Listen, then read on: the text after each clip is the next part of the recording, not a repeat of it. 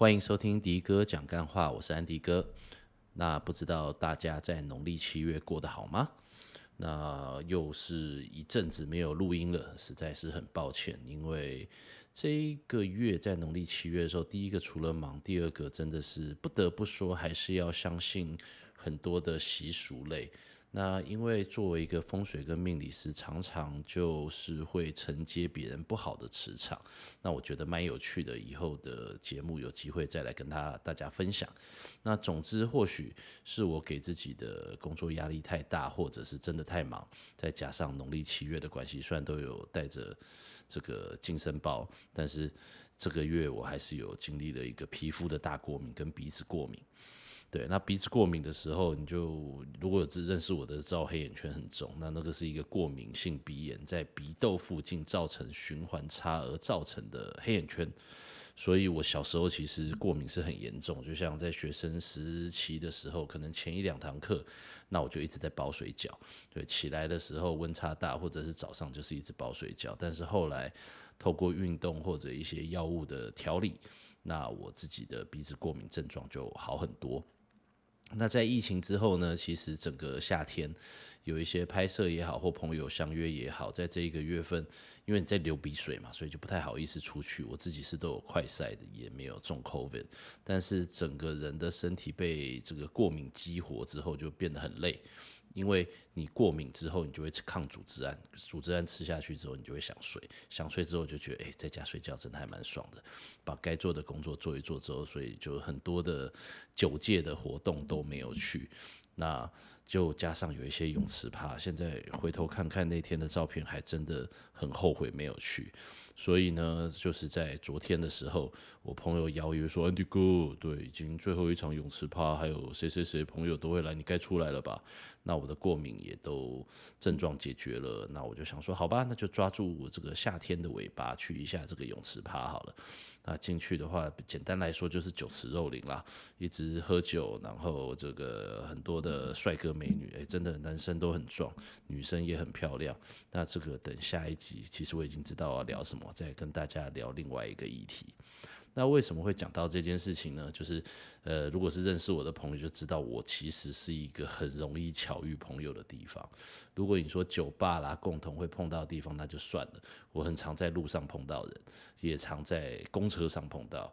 因为我很常坐这个大众交通工具，然后捷运上也会碰到，或者是我去呃客户端看完风水出来，我也会碰到人，所以我个人觉得我有一个这个，如果人类有一种技能树的点子的话，我的巧遇技能点应该是点到了极致。那为什么讲这件事情呢？就是今天呃下午去一个朋友的摄影棚，就是扩大经营之后，那他处理的非常好，叫鸡蛋花摄影棚，他是专门做。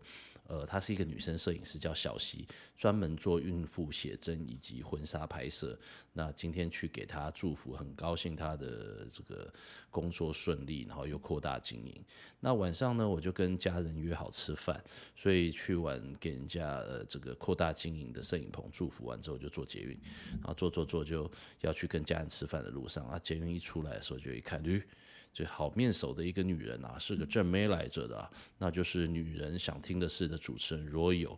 然后看到他说：“哎，你怎么在这？”然后他刚从钱柜唱歌出来，然后我就跟他聊一聊，说：“哎，那那个就是我呃，他们上礼拜有邀我去上他们的节目，那感谢他们的邀约。”然后一聊，我说：“哦，原来你们节目上了。”那我才突然理解到为什么这一两天就是默默的这个 Instagram 的追踪上来。我想说，我也没干嘛啊，对啊，那就怎么会有人这样要追踪我？那很感谢女人想听的事情邀约我去上节目。所以呢，我已经懒了一个月。其实我以前懒过三个月没录节目，但感谢大家的支持，所以我今天回到家有空了，夜深人静了，赶快插上麦克风来录这一集。那也是感谢有，就是或许是因为女人想听的事情，这一集就是我们上次上这个节目的时候，我们在聊如何创造自己的、养好自己的磁场。那大家可以去搜寻“女人想听的事情”最新的一集，去听听看，有我们来讨论的视角，例如说一些哪些习惯。那有重复的部分，我在这边就不聊了。那请大家先去听完那一集之后，再回来听我这一集。那我在这一集的时候呢，会是以，毕竟我是一个命理频道，在别人节目的时候，就是我就说，哎，若有我问你哦，你问我答哦，对，那就是毕竟就是以来宾的身份。当一个没有感情的 NPC，你问什么答什么。但是有一些细节的东西，可以在我自己的频道上告诉大家它的理论基础是什么。所以今天就是录这一集来跟大家讲。哦，对，忘了我为什么叫巧遇王。就后来我跑去跟家人吃饭的时候，一间这个吃了很久的餐厅叫彭家园，这个不错的餐厅，从小吃到大。就吃一吃之后，一回头，诶，一看快吃完的时候，就是我昨天去的泳池趴的主办人跟他的老婆。还有他们的同事都在那，我说：“哎，你怎么在这？”然后我们两个都是一脸很累的样子，因为昨天喝太多了。对，所以我就说我很会巧遇吧。然后我的家人就说：“哎，你怎么走到哪都遇到朋友？你是不是朋友太多？”我说：“没有，我是一个量子纠缠，微观世界的量子纠缠，所以很多的缘分都是这样来的。那为什么会讲到量子纠缠呢？是因为今天要延伸说明，我去女人想听的事情里头教给大家的幸运物加持法。”那这个幸运物加持法呢，它其实是一个奇门遁甲的技术。那我们先来讲什么是幸运物加持法。如果已经听过女人想听的是哪一集，那你就会知道它的做法是什么。但是我会听，且听我娓娓道来它的逻辑是什么。那在节目里头，我有提到风水。那今天会顺便跟大家讲说风水，例如说我们常听到的开门见灶、明财位。那以及所谓的风生水起，它的逻辑基础是什么？那我们先回到，就是我们最常讲到的生命三要素是哪三个？那就是阳光、空气跟水。那再回来讲的时候，就是我们在看风水，以我来讲的时候，为什么他要看采光面？他带门大门开哪里？然后门窗开哪里？为什么要看坐向？就是因为我们不论是在东方、西方。欧洲、美洲、非洲，你的太阳一定是从东边起来的，那也是从西边落下。那你不论是在南半球、北半球，你拿出指北针的时候，它的北方跟南方一定是一样的。所以我们在风水里头有分为行家、理气、峦头。那所谓的理气的时候，我们讲说磁磁场就是一种气。例如说你在呃呃北半球的时候。对，再跟大家讲一下所谓的台风，因为我们等下会讲到台风。台风的时候，如果在北半球，它是逆时针旋转的。那在如果南半球的话，它是顺时针旋转的。那这个是一个科氏基尼尼利率，反正诶，今天没有要上地球科学，就我们叫做科氏力，因为南北极的磁场关系而会造成它水流跟气流的不同。所以我是还没有去过南半球啦。像以前有一个叫做《钢铁监狱》，这个席维斯史特龙演的，就是他在监狱关在里头，说他冲水，就一冲，哎呦，我现在在南半球还是北半球？然后他又上去做了一个日晷仪，就是根据日照的时候，它就可以猜出它的经纬度。所以呢，这些就是我们说的所谓讲出来的磁场。那这个磁场的时候，其实大家都会面对，所以。回过头来说，其实风水它是一个非常科学的部分。那我在看风水的时候，那就是看温度跟湿度。温度的话取决于日晒，当你温度高的时候，你湿度就低。那我们刚才提到了台风，我们生命三要素是不是阳光、空气跟水？那台风的成成因会是什么？那就是温暖的海水。那温暖的海水的时候，它就可以制造出风，那也就是气流的变化。那你是不是发现阳光照到水，水变热，所以它就会把气流带上来，那就会决定了气流的方向。那中间在产生一个呃低气压的时候，它就会成为一颗台风。那低气压的中心，那就叫做台风眼。啊，我们台湾这个经历了四年以来第一次的台风登陆，那是不是有感受到风跟雨都很强？那我在呃节目中就是我们讲到的幸运物加持法。所谓的幸运物加持法，就是你可以用蜡烛、香氛蜡烛，任何的蜡烛都可以。所以在蜡烛的中间放一杯水，但是这个水的话不要高过于你的蜡烛烛台。那再来的幸运物，所谓的幸运，例如说究极也好。或者是呃，我个人我自己有很喜欢的一个戒指，日银的戒指，或者是我的手表、机械表，它都是我的随身的幸运物。所以，当我需要去能量加持的时候，我会选择符合奇门遁甲出行诀的吉方跟吉位，点一个香氛蜡烛，然后再放一个水。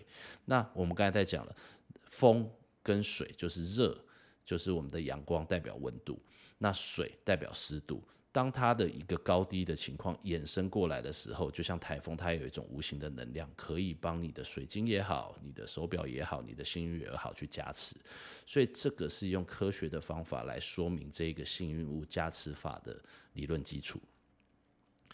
好，那我们再回头来讲的时候，这一个奇门遁甲的这个逻辑，哦，我再补充一下，就是我们以前在讲说开门见灶嘛，我们要风生水起，居家风水的话，他会希望说里头的空气是对流的，在呃节目上也是有提到说，所谓四十五度角就是一个把。室内空气里对流最好、最有效率的一个部分。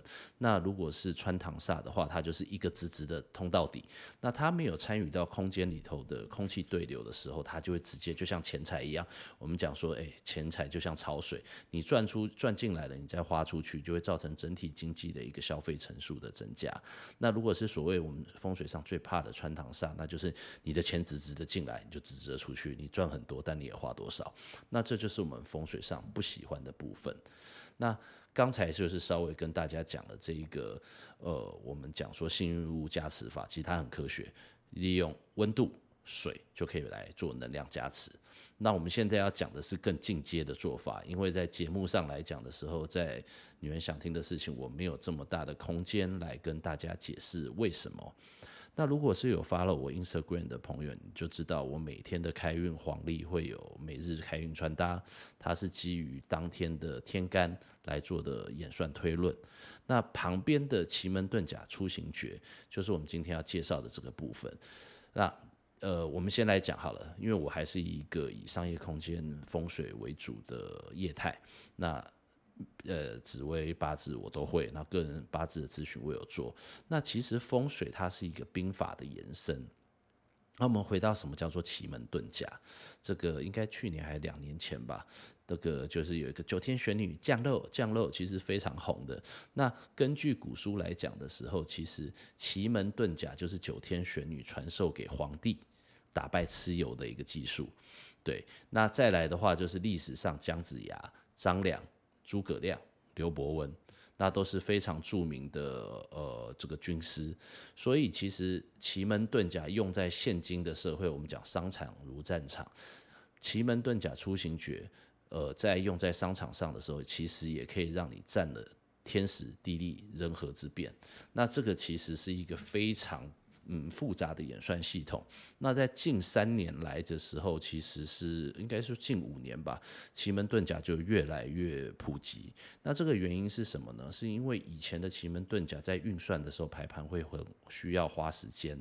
那现在因为有 APP 有电脑，都越运算越来越进步了，所以它算出来的时候，我们可能可以学到理论基础，但是在进阶就是在呃入门的这一个阶段，其实我们所碰到的瓶颈，以前就是哦，你可能排个十分钟你就觉得很累了。当然，手动排盘有手动排盘去了解它其中呃。奥义的一些部分，例如说像紫微斗数手动排盘，如果你排久了，你就知道哪一个主星跟它的辅星，然后甲级星、乙级星是怎么去排，它是由时辰决定的呢，还是月份决定的呢，还是年份决定的呢？那或许对于现在很快入手的人来讲的时候，当你有这一个工具可以使用，但是你还是回到以前土法炼钢的时候，可以帮助你在学习瓶颈上的时候会有所突破。好，那我们在讲说奇门遁甲这个部分，就是因为因为起一个盘，它其实是漫画时间，但是对于我们现在来讲的时候，按下去不到一秒，它就可以排出一个盘。那这种感觉就像是我们在呃现在用脸书啦，甚至是微信的时候，当他对方输入不同的语言，你只要压上去之后，他就可以翻译嘛，所以我们可以很快的理解彼此，所以。这个就会成为一个非常好用的工具。那奇门遁甲出行诀，它是根据它的一个理论基础。那我们先来讲讲什么叫做奇门遁甲。我们把一个一个字的拆开来。那奇的话就是代表三奇，呃，如果大家哎，应该会吧，这个十个天干应该背得出来吧？甲乙丙丁戊己庚辛壬癸，那奇门遁甲就是以甲为最尊贵的一个部分，代表的就是皇帝。我们刚才讲到说，哎，皇帝大战蚩尤的这个部分。那接下来的话，甲就是我们是我们讲遁甲嘛。那我们再来看乙丙丁，乙丙丁的话就是我们的三奇。那乙的话叫日奇，然后丙丙的话叫月期，然后丁的话叫辛期。哦，那这个比较细，我就先跳过。以后的节目有空，我就会重复的去讲，让你了解整整体的这个部分。那在甲乙丙丁再来的话，戊戊己庚辛壬癸，那它叫做三奇跟六仪。我们在讲说这一个奇门遁甲，它就是由兵法开始的。那在风水上来讲的时候，你也不能把大老板的呃座位就放在门口看得到，所以门门口一定是柜台。我就讲商场如战场，所以前面的话来讲应该是接待小姐，那老板应该要神龙见首不见尾，在后面运筹帷幄处理很多的东西。所以如果大家去随便呃下载一个 APP，起出一个奇门遁甲盘，你在盘上你是找不到甲的。而是会有一个值符的名称，那这个值符我们运用在风水上来讲的时候，我们就会把这个的，如果是个人先天盘的时候，我们希望值符的位置放的会是贵重的东西。例如说六十年的麦卡伦啦，对啊，然后这个很贵的莱卡啦，或者是你的名牌包啦，那它的逻辑就是用这样子，在一个值符一个财位最尊贵的位置放上你最尊贵尊贵的东西，例如说你的房地契啦，或者是你的呃保险箱，那这个都是奇门遁甲在风水上的运用方法。那我们讲说遁甲的时候，你就会发现，哎，甲乙丙丁，那是不是十个天干占掉四个？那剩下就是六仪。六仪的话，它就会是像六个军队。假设这个军队一、军队二、军队三、军队六，所以我们根据这个起盘的时候，才会去换算到说，你这个甲，这个，因为你要让敌人抓不到你嘛。像在这个以前那个。那个抢劫运钞车有没有？他要幌子出去有六台车，但是你真正的那个钱财跟宝物放在哪一台车里头的时候，其实就是要混淆大家。我刚才讲的神龙见首不见尾这个主帅在哪里？以前打三国志都希望把主主帅就去跑去跟他单挑，然后把他砍掉之后你就赢了。那这个就是我们讲说奇门遁甲的一个兵法。那我们刚才讲的奇就是所谓的三奇，遁甲的话就是甲会隐藏在。物己庚辛壬癸里头，那这个门呢？门是什么？那我们就是八门，就是我们最常听到的修身伤度金石经开。对，如果有看火影忍者的时候，李洛克的八门全开，其实就是这个部分。因为日本的很多漫画真的是理论基础，就像如果你要读懂，嗯。中国人的呃，就是东方人的玄学、医学，然后还有处世之道，其实你就去看金庸的小说就好了。例如说什么全真七子啊、江南七怪啊。然后还有什么明教的，就是木火土金水，什么烈火旗、厚土旗，那其实它都是有五行跟阴阳的概念在里头。那以后有机会看有没有拍个连续剧，哪一哪一篇红的时候，再来看看那个影集，再来跟大家分享。那八门里头的话，就是修身伤度紧死经开，里头又有三个吉门，就是修门、生门跟开门，它是属于吉方的。那休是代表轻松愉快之地，所以我们会代表说跟感情啊、家庭有关的部分。那再来的话，生门就代表源源不绝，因为这个跟生命一样，然后万事吉利，所以我们会把它代表说是财运的代表。那就是你只要跟钱财啊、财运有关的东西，我们就会去找生门。那再来的话就是开门，开门代表什么？代表突破重围、扫除困难的这一个能量，所以我们会觉得是对于你的事业。官运是有帮助的。那凶门呢？我们其实从名字就知道了，丧门、死门、金门。那这些听起来就是不太好的。但是当我们要做一些呃假设去讨债的时候，对，你是讨债那边的人的时候，那我们就要选丧门的时间去选吉方跟时间。那每一个门都有它的使用方法。那我们希望的就是平顺，然后帮自己。例如说，我们讲修门。当我们要追求感情、要约会的时候，我们就要选择凶门的吉方跟吉时。那你如果要赚钱的时候，那就找生门。那如果跟事业相关的话，那当然就找开门。那再来的话，除了凶门三个以外的话，有一个是呃，它是一个中间性质的，那就是杜门跟景门。那景的话，我们就讲说，哇，这个很华丽，加上我们现在二零二三到明年二零二四的时候，景门它自己先天的呃后天八卦位就是属于在南方，属于离火，所以火的话，它就是代表一种华丽的展现，对，就前途似锦。当然，这个锦是就是前景很好的意思。所以在景门的时候，我们会对于你的学业，或者是我们在做奇门遁甲的一些布局的时候。你会可以运用到香氛蜡烛，让你的前程似锦。其实我们都会有一种操作方法。好，那我们现在大致上已经把奇门遁甲的整个结构用最简单的方法分析给大家了。那为什么我要录这一集？就是跟大家补足啦。我会觉得说，呃，你如果觉得要帮自己幸运加持的时候，你就没差。我个人是诶、就觉得还蛮随性的。你有做，你自己相信就有力量。念转运转，心平路平。你只要有这个心，因为本身它就是一个能量的加持。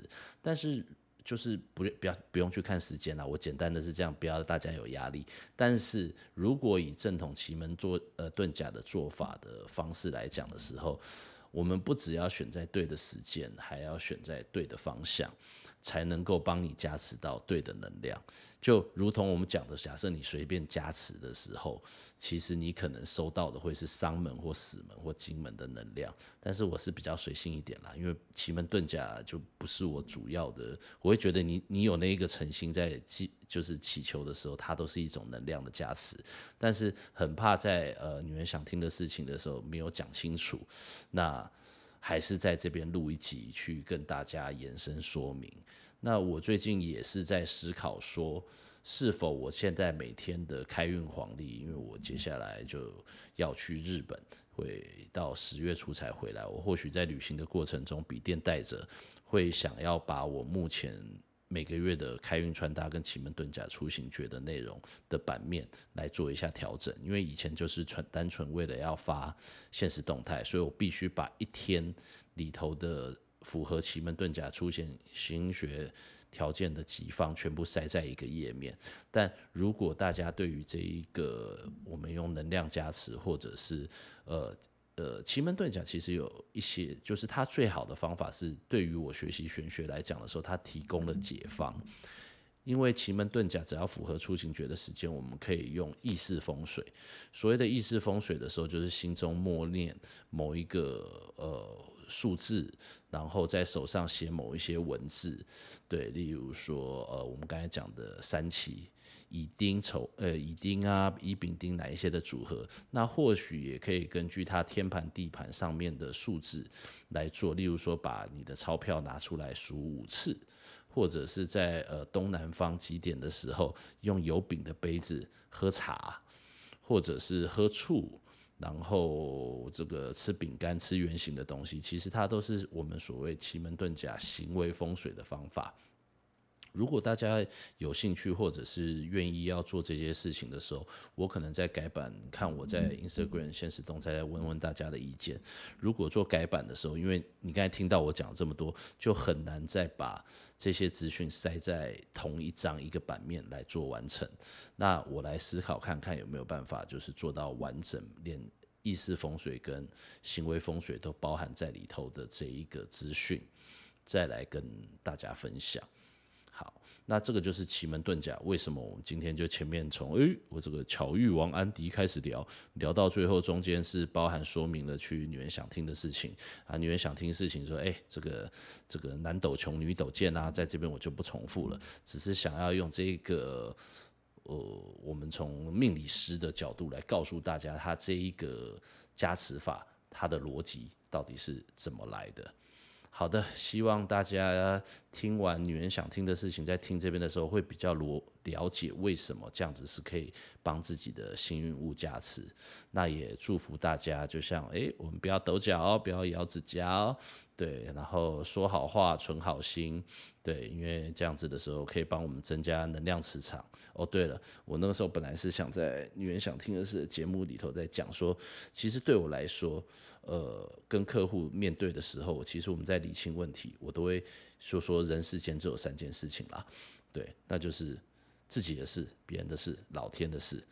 在我们要创造自己好的磁场的时候，例如说，好，我自己不要抖脚，或者是我不要，呃，我自己把自己打扮得干干净净，呃，不一定要穿得很吓趴，但是我我身上总是有好闻的香味。喷着开运香水，那让人家是觉觉得舒服的情况，那这是我能做到的事情，或者是我在开会的时候不要抖脚，然后不要做一些让人家讨厌我的事情，这是我能做的事情。那你看到别人做的事情呢？就像在节目里头聊到的，就是我们会去观察别人常皱眉、常抿嘴、常抖脚，对，或者是很常抱怨。然后吃饭的时候，或者是我们在讲说啊，人生的三种欲望，当你欲望展现出来的时候，他有没有办法控制自己？那如果不行的时候，其实这样子他也没有不好，只是说你身为朋友或工作合作伙伴的时候，你可能会被他赢掉嘛，因为他的磁场或者他的就是他也没有在鸟你。那这种磁场的时候，不好的磁场我们就要远离它。风水命理其实就是天时地利人和，如果你在这个运程。不好的时候，像我学习命理的老师，其实他觉得命理是不能改的。